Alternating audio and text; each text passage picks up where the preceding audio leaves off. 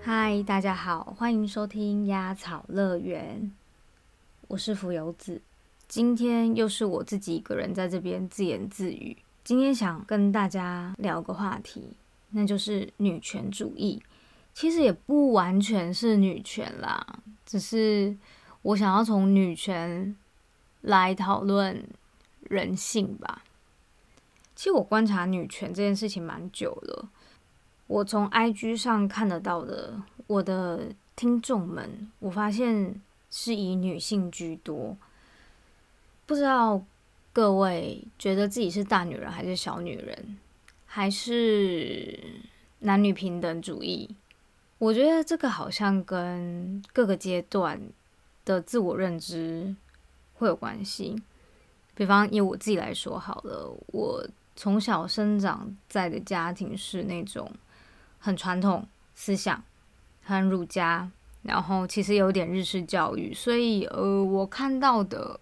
我并不觉得我爸妈是平等的，也就是我们家是男尊女卑，所以我自己从小也会有一种，嗯，我是要被男生保护的，但是又很复杂的心理事，哦，因为我从小我爸爸一直在外面工作，我都是跟我妈一起生活，我又没有兄弟，所以我会觉得我要保护妈妈，有那种感觉。诶，这个我想要讲到之前我上。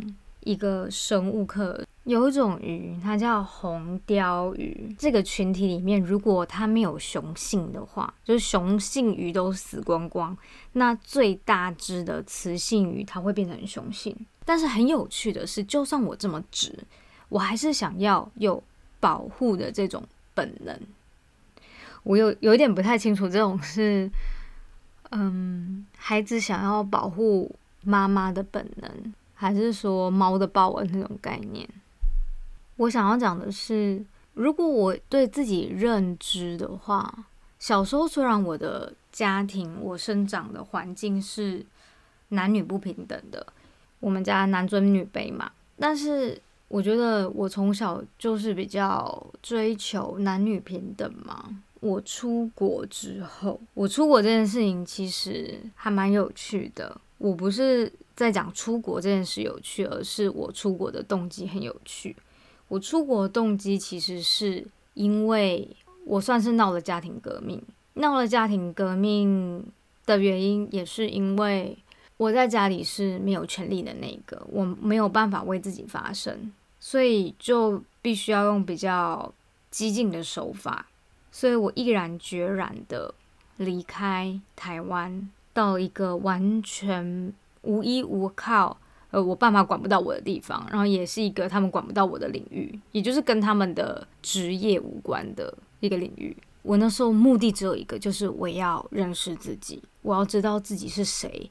为什么跟女权有关呢？嗯，美国以现在来说的话，应该是女权还蛮进步的国家吧。至少我自己亲身体验是，我觉得他们女权。有一点严重到有点在欺负人的感觉啊，就跟歧视的感觉有点像。就比如说今天哦，如果嗯老师上课有点忽略你的发言，你就可以直接举手跟老师说：“老师，你忽略我的发言，是不是因为我是黄种人？”哦，我跟你说，那科应该就是高分通过，老师可能还会接下来对你表达非常多的善意等等的。女权也是这样子被玩，所以今天一位女性，呃，有什么？事情有什么不满，他或许可以拿女权这个防护罩来保护自己吧。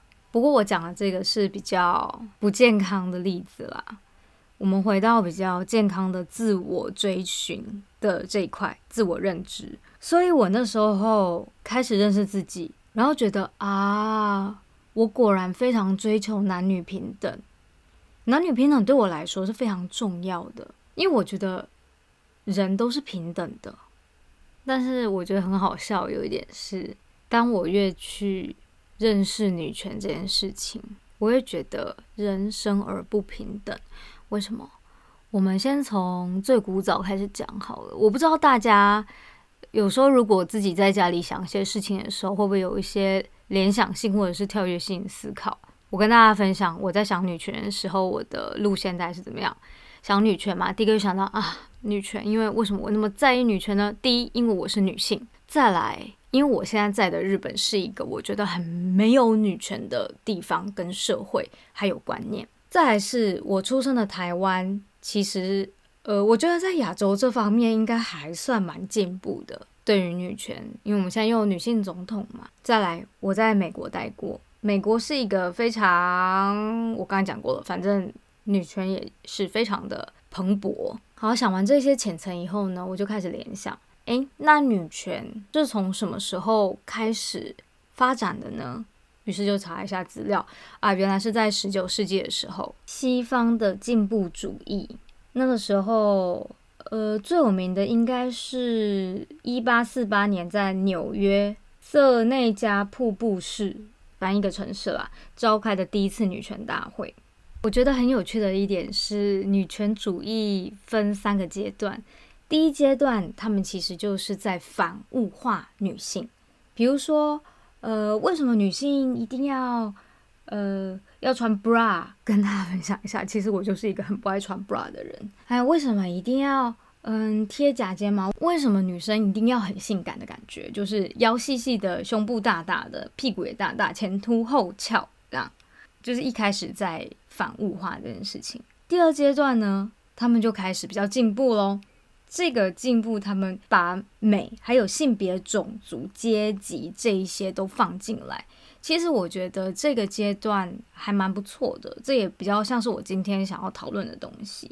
然后到第三个阶段呢，其实我觉得这就是一种人类成长思考的过程吧。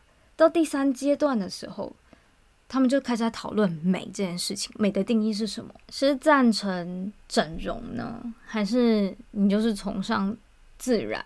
应该不是说崇尚自然，而是你觉得你本身就是这个样子，我这样最美。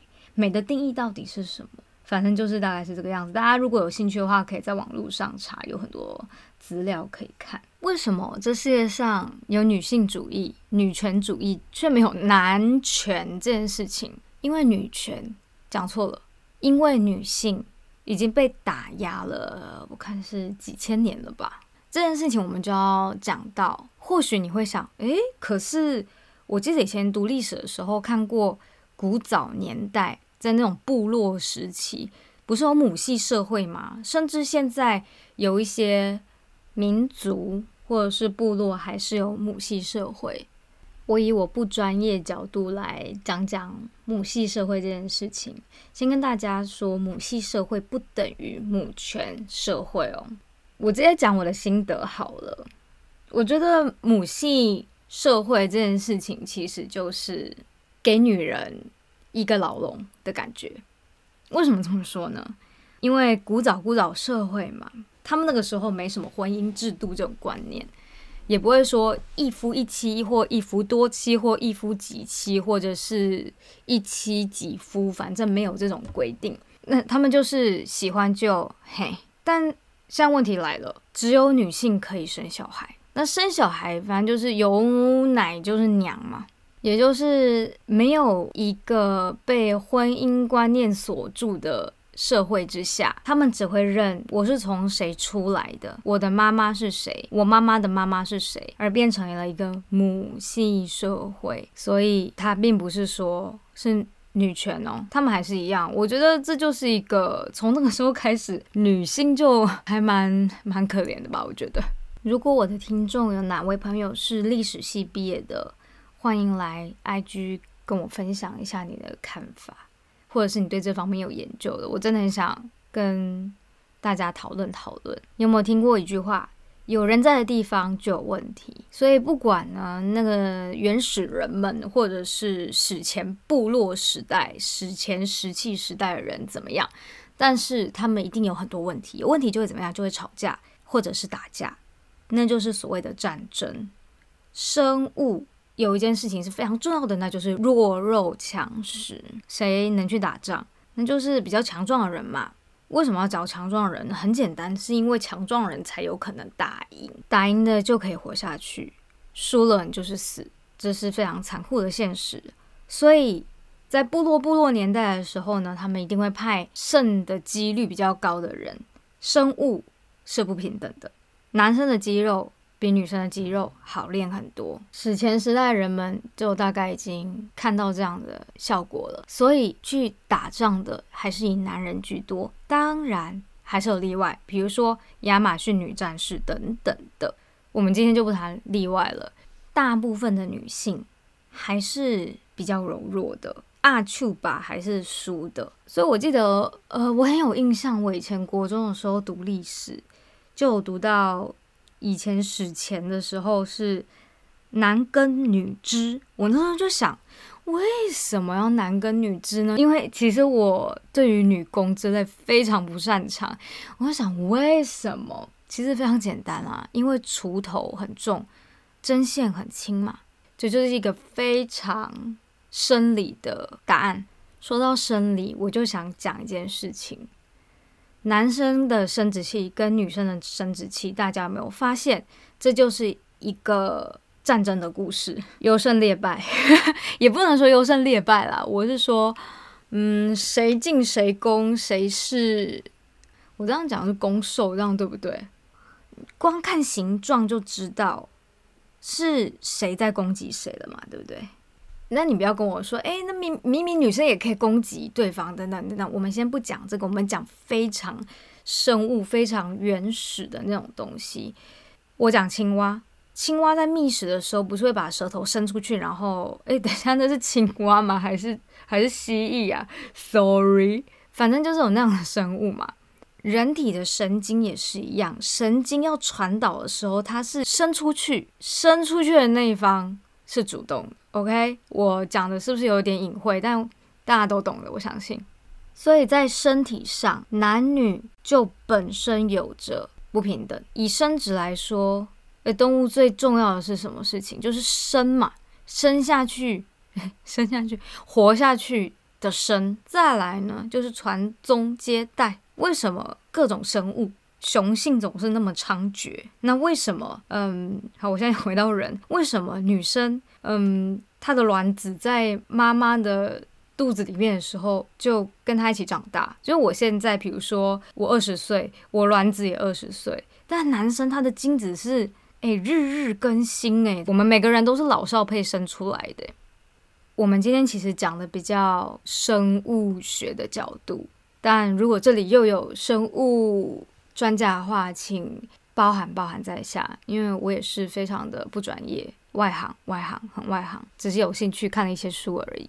既然本身男女的生殖构造跟方式就有差异，那我们可以从这里面来思考一件事情哦：谁是优势？当然是男性啊！你看他的精子可以永葆年轻，而且呢。可以从年轻撒到老，但女生就是不行，女生就是一个被动式的。我这样举例好了，我们就是像盆子一样在那边接纳、接收，然后孕育。但那位像莲蓬头的男性们，他的功能是什么？我们从非常生物哦，大家今天我们就健康生物角度来想，他当然就是要越撒越多越好啊。所以雄性负责播种，雌性就负责孕育跟养育。为什么养育？很简单，因为我们又回到最古代那个时候，他们没有婚姻制度嘛，谁的肚子里面生出来，那谁就要负责养他，就是这么回事。就是因为这一些事情，导致了女性从古到今。都被男性打压，这其实是一种集体式霸凌。因为男性就是知道大部分的女性是打不赢自己的，所以就是不停的在奴役女性、物化女性。我这样讲好像有点仇男，但其实不是的。今天我们换个角度想，这其实是人性。我如果今天女性很强，男性很弱，那是不是非常理所当然的？人的劣根性嘛。诶，很弱的那个，那就欺负他，谁软就去占谁便宜呀，不是这样子吗？所以以生物角度来看，我并不觉得女高男低，或者是一直都是男性社会有什么问题。我觉得这个的确就是非常的生理本能。那自从我想通了这些道理以后，我就反观自己，我现在是活在现在的现代的女性嘛，而且我非常确认自己绝对不是小女人，我需要的是平等。平等的意思是。我也没有想要当大女人的意思，因为我觉得，如果我跟别人说我是个大女人，这这里面好像有点骄傲，有点酷的感觉。但是我再回到人性里面讲讲，何必呢？我之前在美国的时候，跟一位男性朋友聊过女权的话题，我记得他那时候用一副非常楚楚可怜的样子看着我说：“到底为什么？”人类要分成两派，不是大男人沙文就是女权。因为我记得他那时候跟我说，他在课堂上总是会被女权主义的老师欺负，因为他是他们班唯一还是唯二的男生吧？对啊，为什么？为什么人类就是要攻打彼此呢？我有时候都会这么想。二元论是不是就跟人类追求圆形物体这种？概念是深藏在人类基因里面的呢？非黑即白，非左即右，还有非蓝即绿这种感觉。我在读文献的时候，读着读着就出现了一个问题：为什么要说女权主义，而不是说男女平权主义呢？或者是性别平权主义？当然，也有人说，为什么一定要说女权或者是女性主义，而不要说？男女平权主义呢，或者说性别，我现在先不从这些词汇上面去追根究底了，因为现在毕竟也是一个性别多元化的社会嘛。他们是说，不是因为女性主义只在乎女性，而是女性象征一种不同的，呃，有于这种阳刚秩序的。允许脆弱性、不确定性的世界观。好，我到这个地方，我突然觉得，在讲这样子话的人，他其实还蛮有歧视意味的。为什么女性就等于脆弱性呢？为什么女性就等于不确定性？我看到这个，其实反正就是会觉得，嗯，反反正这些什么主义都是。人类自己搞出来的，那目的是什么？那当然就是要巩固自己的地位，来打击反派嘛。但因为现在整个世界上其实已经受到非常多民族主义的思想灌输，还有大家已经习惯于这样子少数服从多数，或者是呃追求自由、平等、博爱这件事情。但在有那么多各种主义的这些世界观，或者是大家的思想，还有抗争运动等等之下，有多少是为了真正是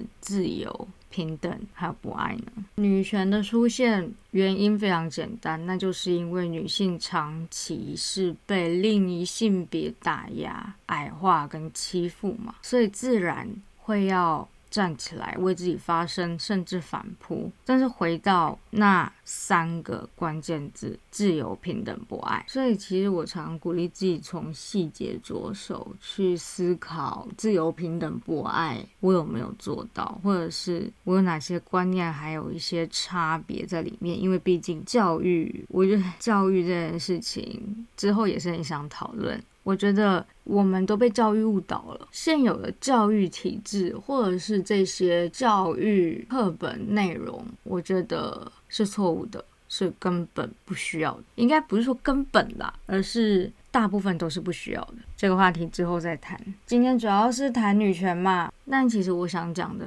是平等啦，性别平等，不要再有什么女权或父权了。当然，我觉得以现阶段来说是很难。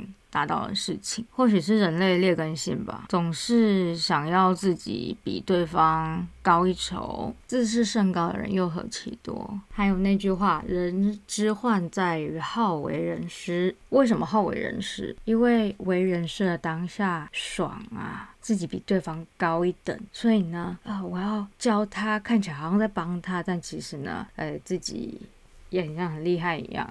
我是指那些真的是换啦。忧患的患，有一些人真的是这个样子。OK，我好像扯远了。其实我是非常尊敬革命家。这世界上所有的革命，都是真的是为什么要革命呢？因为真的是把命都革掉了。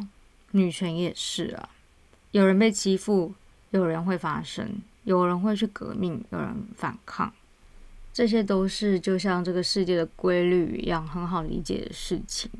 但是能做到的人又有多少呢？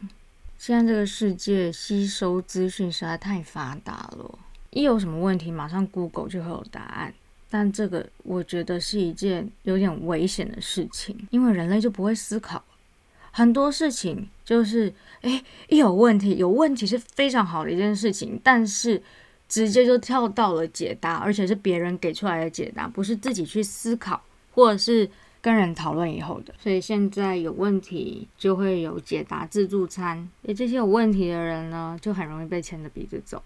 不觉得要控制这些在网络上找寻答案的人非常容易吗？刚刚讲到了 Google 嘛，就现在要答案非常容易。大学的时候也有一点算是这样，但我记得我大学有一些老师就会训练我们要自己去找资料、去思考，甚至把思考的步骤写下来，跟我说这样子是很珍贵的。我很感谢那位老师。研究所更是。你有什么问题就问教授，他不会直接给你答案，甚至是没有答案的。那像我们这种，就可能从小都已经习惯问一个问题就会有答案的人，会觉得，哎，怎么会这个样子？但是这才是这个世界吧？答案怎么来的？人给出来的嘛？诶，我突然想要跟大家反馈一下，因为我有时候听一些 podcast 啊，他们在最后的时候都会跟。听众一些互动，我觉得真的还蛮不错的。因为毕竟我觉得好像，嗯，会看 IG 的朋友不是那么多。本来是比较倾向在 IG 跟大家互动，因为在这边其实也只能是我单方面的说，大家单方面的听嘛。嗯，但想做一次看看。我有听众朋友跟我反映说，很喜欢听我访问朋友，因为觉得很轻松，也比较好笑。谢谢支持，真的。很开心哎，真的。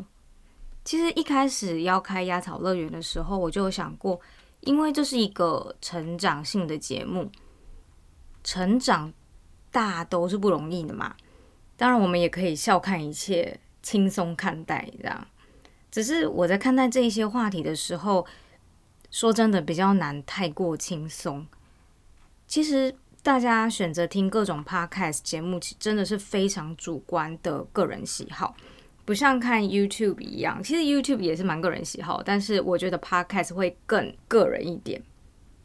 我其实推荐大家，如果比较喜欢听轻松对话感的话，可以不用听我自己自言自语的集数。在这里也要谢谢，因为也有听众朋友跟我说，很喜欢听我自言自语。嗯，因为自言自语的时候步调比较慢，嗯，他可以跟我一起思考，所以说是个人喜好跟习惯不同啦。我一开始想做成长性节目的时候啊，还有听到一个声音是，现在大家都喜欢听干话吧？我当下就很困惑，我就问了其他朋友，确定一下这个世界还是有多元性存在的，因为。我自己在还没做 podcast 之前，我都会听蛮多比较不轻松的 podcast。我旁边有一些朋友，可能真的是同温层啦，同温层朋友，女性朋友居多，也很喜欢听那种比较沉闷或者是嗯文学性啊，或者是历史性的 podcast 这样。反正后来我听到他们的答案以后，我就比较放心，所以我就开始做这个 podcast 了。我自己也很喜欢听乐色话、感话、看梗图，我真的每天看很多梗图，诶，轻松活泼又很舒压。但我真的开鸭草乐园的目的不是要来纯聊天，顺便搞笑。搞笑的话，我应该不会在这边做，真的不会在这边做。我是想认真的探讨各种。成长的心路历程，我内心是真的很严肃在看待这些事情，所以态度上也会比较严肃一点啦。尤其是我自言自语的这一些集数，这些自言自语的部分比较像是我的自我对话探究过程，就赤裸裸的展示给大家看。我不是觉得自己多有想法，所以在做这种节目。因为我讲的东西，也就是我的程度所在嘛，我目前就只能到这边。嗯，当然我还会继续努力的。我会这么做是因为我很想要有同温层的共鸣。以前在上戏剧课的时候，有一个说法叫丢接，就丢球跟接球的概念。所以我真的鼓起勇气先丢出去，期待会有共鸣。那当然，我目前做了第八集了嘛，也真的是得到了蛮多共鸣的，我真的很开心，很开心。希望大家继续跟我共鸣。说真的，其实要把自己所拥有的东西展示出来是非常赤裸，而且也很需要勇气。对我来说，我以前在舞台或者是在镜头前面演戏的时候，我很自在，我也不会有任何包袱，因为我是在演另外一个人，我不是在演我自己。但是我现在真的是非常赤裸。的给大家看，当然我用艺名啦，但是 真正认识我的人也是知道我是谁，所以哇，真的是很害羞。所以想跟一直以来支持我的听众朋友们道谢，还有或许你是第一次听我讲话，都很谢谢你们，真的。我在雅草乐园的简介有写到，这个节目是要献给生理或者是心理上离家成长的游子，希望可以跟大家产生一些共鸣。所以真的不要因为人情而每一集都硬听哦，觉得是我的朋友，或者是有看到共同朋友很支持，就有人情世故、人情压力这样，真的不用。我真的不喜欢压力，大家轻松自在，不听也都完全没关系。想听，嗯，就非常谢谢。然后听想听的也都非常 OK。哦，还有我还有收到一种反馈，是希望在每一集的最后可以做一些结论。其实这件事情我有认真去想哦，可能自从我发现人类对于问题有解答这件事情予取予求之后，当然也有受到我学校老师的启发，要多靠自己去思考，找出答案以后，我反而就比较倾向没有特定答案。就像前面讲的，答案真的都是人自己做出来的。说真的啦，我今天讲的这些，很可能都是错的。但就是因为有这么多不确定性，我觉得人类才有趣。如果嗯一个问题就一个解答，多无趣啊！好啦，我是这么觉得的啦。最后不小心在这边有一些。给听众朋友们的反馈了一个突然，我我真的非常感谢一直以来支持我的听众朋友，不管是听众朋友或者是本来就是我的朋友的朋友，我真的很感谢你们，真的谢谢大家。尤其是我有几位听众朋友，每次听完都会很认真的写反馈给我他的心得啊，还有。反正一些反馈什么的，我真的，我真的超感动，我真的觉得哇，有你们，我真的好幸福哦，真的谢谢你们。不知道大家有没有发现，我今天这一集可能到中后段，有时候咬字不是那么清晰，我在这边跟大家抱歉一下，因为我那时候带着我的维持器，我本来想说，因为我有点久没带我的维持器，我大概。我很皮，我大概三个礼拜没戴，然后我那天去戴的时候，我就发现，Oh my god，我的牙齿整个跑歪了，就是形跑掉了。所以我有一天，应该说我有两天了，一整天在家里就一直戴着维持器。然后那天录音的时候，想说那我要戴一下好了。然后因为可能自己平常听已经听习惯，所以不觉得有怪怪。我刚刚后来听一下，觉得这感觉好像有点绕轰绕轰，怪怪的。不好意思，不好意思。然后因为我这集是没写稿的，所以当下讲的那些我真的很难再用口齿清晰的方式重复再讲一次，所以不好意思，就麻烦大家将就一下，将就一下。好啦，那今天我们就先讲到这边好了。下一集如果没意外的话，我会上一集我访问一位人母。